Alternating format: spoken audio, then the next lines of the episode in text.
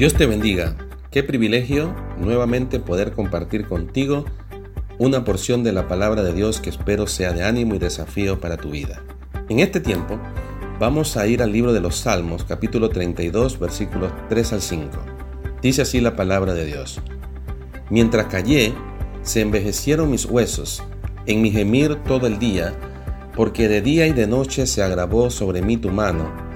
Se volvió mi verdor en sequedades de verano mi pecado te declaré y no encubrí mi iniquidad. Dije, confesaré mis transgresiones a Jehová y tú perdonaste la maldad de mi pecado.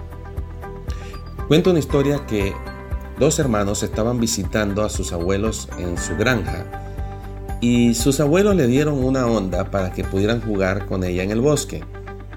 Se pusieron a practicar, pero nunca podían acertar al blanco.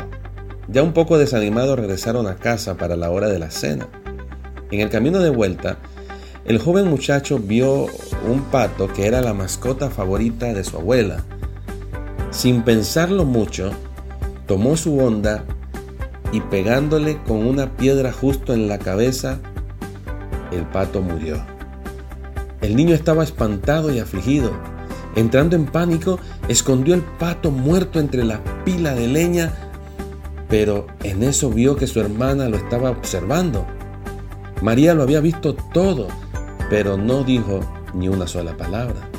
Al día siguiente, la abuela dijo, María, lavemos los platos. Pero María contestó, Juanito me dijo que él quería ayudar en la cocina. En eso le susurró Juanito al oído, ¿recuerdas lo del pato? Entonces Juanito se puso a lavar los platos. Al rato, el abuelo preguntó si los niños querían ir de pesca, pero la abuela dijo, lo siento mucho, pero necesito que María me ayude con la cena. María solo se sonrió y dijo, bueno, está bien, porque Juanito me dijo que él quería ayudarte. Otra vez susurró a Juanito al oído, ¿recuerdas lo del pato? Entonces María fue de pesca y Juanito se quedó ayudando a su abuela. Y así iban pasando los días y después de varios días en los cuales Juanito cumplía con sus tareas y las tareas de su hermana, finalmente no podía ya más soportar con el peso de cargar ese evento oculto en su vida, se acercó a su abuela y decidió confesar lo que había sucedido con aquel pato. Su abuela se puso de rodillas, lo abrazó y dijo, mi amor, yo lo sabía. Estuve frente a la ventana y vi todo lo ocurrido, pero porque te amo, te perdoné. Solo me preguntaba, ¿cuánto tiempo más vas a permitir que María te esté usando como su esclavo? Ahora esta es una tremenda historia que ilustra muy bien lo que vamos a estar viendo en el versículo de, esta, de este tiempo. Y pudiera empezar haciéndote algunas preguntas. ¿Hay algo en tu pasado que te está esclavizando? ¿Hay algo en el presente quizás que te mantiene en la esclavitud? ¿Qué debes hacer para arreglar esta situación? Sabes, el camino a la reconciliación comienza con la confesión. Debemos hacer esto en primer lugar delante de Dios pero también debemos hacerlo delante de las personas que hemos ofendido. Pero antes de continuar, quisiera que estemos claros en qué es ese concepto bíblico de confesar. Creo que muchos malinterpretan qué es esto de confesar.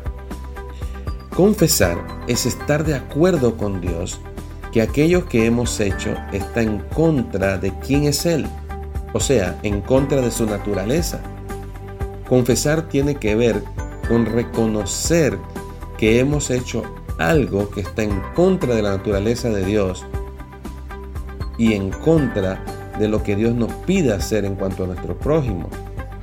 Reconocer también nuestro compromiso de renunciar a ese pecado.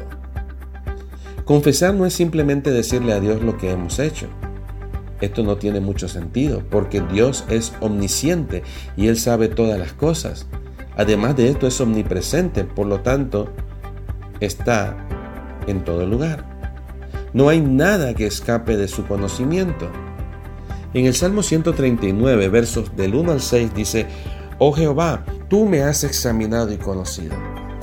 Tú has conocido mi sentarme y mi levantarme.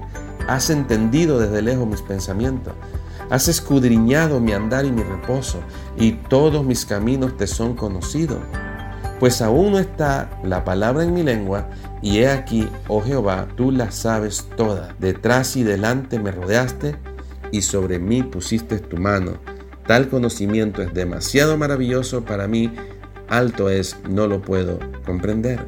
Debemos reconocer que no existe nada en nuestra vida que esté oculto de Dios. Podemos encerrarnos en nuestra habitación, cerrar nuestras ventanas, cortinas y puertas, apagar todas las luces, estar en plena oscuridad y para Dios es totalmente claro, visible lo que está sucediendo. Hebreos 4:13 dice, no hay cosa creada que no sea manifiesta en su presencia. Antes bien, todas las cosas están desnudas y abiertas a los ojos de aquel a quien tenemos que dar cuenta. Dios sabe absolutamente todo lo que está pasando. Él sabe todo lo que estamos pensando. Él sabe todo lo que estamos haciendo. Pero Él quiere que nosotros nos pongamos a cuentas con Él, que estemos de acuerdo con Él. Primera de Juan 1.9 dice, si confesamos nuestros pecados, Él es fiel y justo para perdonar nuestros pecados y limpiarnos de toda maldad.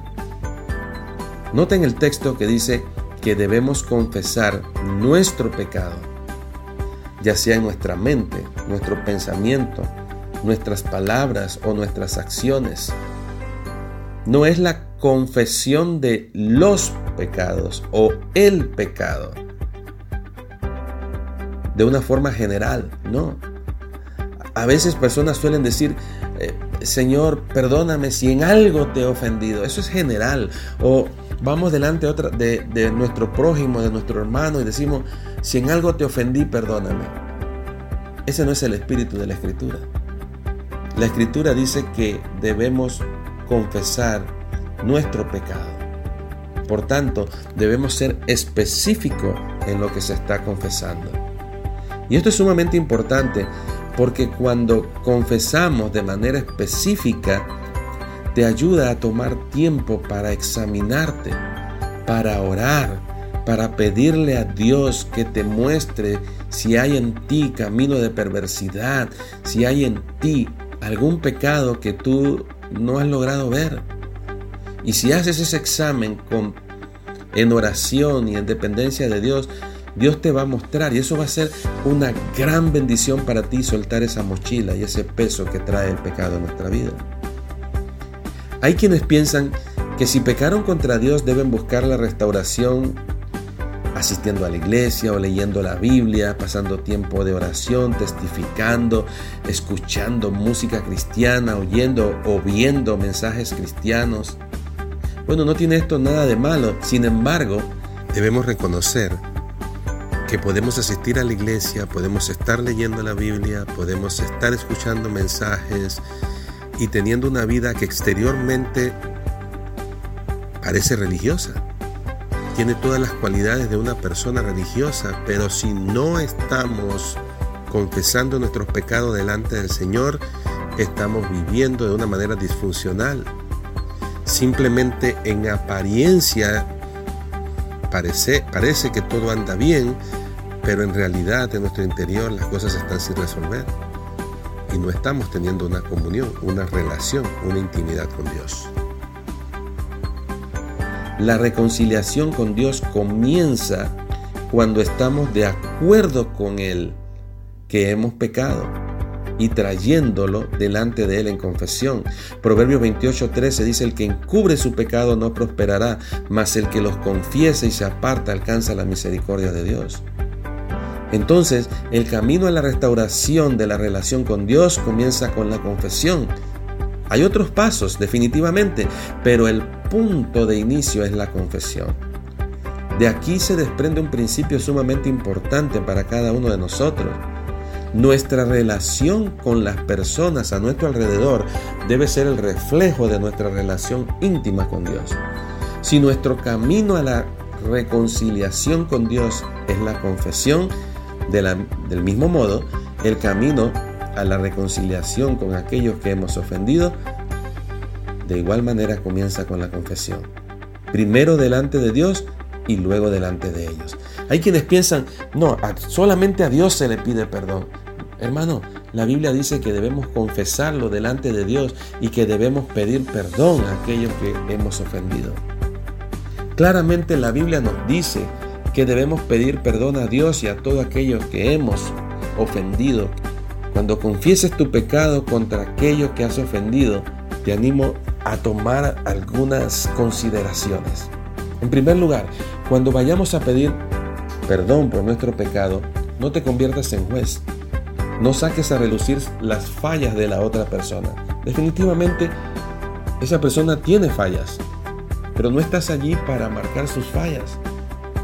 Estás allí para confesar tu pecado. Mateo 7, versículo del 1 al 5 dice, no juzguéis para que no seáis juzgado, porque con el juicio con que juzgáis seréis juzgado, y con la medida con que medís os será medido.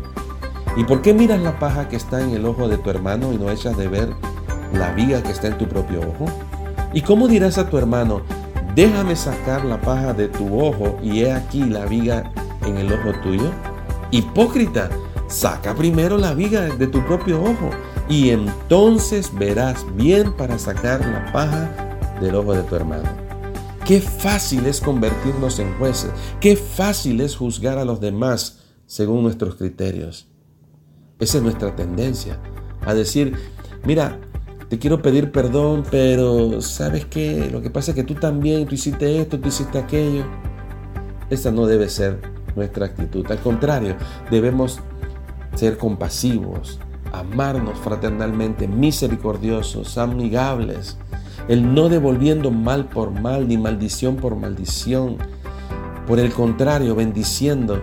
¿Ve? Segundo lugar, no te justifiques ni pongas excusas. No digas, perdóname porque te hablé mal, pero es que tenía este fuerte dolor de cabeza y, y por esa razón te contesté mal. Nunca hay justificación para pecar. Nunca hay una justificación para hacer algo contra Dios o contra las personas a nuestro alrededor. Adán y Eva tuvieron esa actitud. Cuando Dios confrontó a Adán, dijo, la mujer que me diste. Y cuando confrontó a Eva, dijo, la serpiente. Se excusaron, se convirtieron en víctimas en vez de asumir su responsabilidad. Dios nos da la capacidad de enfrentar la tentación y evitarla. Primero de Corintios 10:13 dice, no os ha sobrevenido ninguna tentación que no sea humana, pero fiel es Dios que no nos dejará ser tentado más de lo que podáis resistir, sino que dará junto con la tentación la salida para que podáis soportar. Tercer lugar, cuando confieses tu pecado, pide perdón. No te limites solamente a expresar tu sentimiento. Muchos van a pedir perdón y terminan diciendo cosas como lo siento bueno, eso solo expresa que hay un sentimiento de tristeza en ti por ese mal que ha ocurrido, pero no es la expresión de, arrepentimiento. Puede ser remordimiento por la situación, pero el decir lo siento no conduce a un deseo de reconciliación. Debes llamar las cosas por su nombre. El pecado le debemos llamar pecado. Entonces cuando confieses, pide perdón confesando tu pecado. Si confesamos, la palabra de Dios nos dice que Él continúa siendo fiel y justo para perdonarnos y limpiarnos. Puede ser que tus emociones te dicten que aún no te sientes perdonado, pero no te puedes guiar por tus sentimientos, sino por, lo, por aquello que la palabra de Dios dice. Y ella dice que si confiesas, eres perdonado. No permitas que el pecado sin confesar en tu vida se convierta en un amo perverso que te controla y no te permite disfrutar de la comunión con Dios, disfrutar de tu tiempo de oración, quitando de tu vida el gozo, la intimidad e irremediablemente endureciendo tu corazón. Cuanto más tiempo dejas al pecado estar en tu vida susurrando a tu oído, ¿recuerdas lo que hiciste? Cuanto más tiempo Él te va a esclavizar. Y no solamente va a traer dificultades en tu vida espiritual, sino que aún tu propio cuerpo. Mira lo que dice el salmista, mientras callé se envejecieron mis huesos en mi gemir todo el día, porque de día y de noche se agravó la mano del Señor y el verdor se volvió en sequedad. Pero cuando declaré mi pecado, cuando lo confesé delante de ti, dice, tú me perdonaste, tú me limpias de todo. No permitas que el pecado sea que controle tu vida. No permitas a una María en tu vida que te esté recordando continuamente que algo ocurrió que aún no has confesado. No permitas que eso te controle y te esclavice. Es tiempo de examinarnos. Es tiempo de ir delante de Dios y decir y confesar, ponernos de acuerdo, decirle, estamos de acuerdo contigo que lo que he hecho es pecaminoso. Dios te bendiga.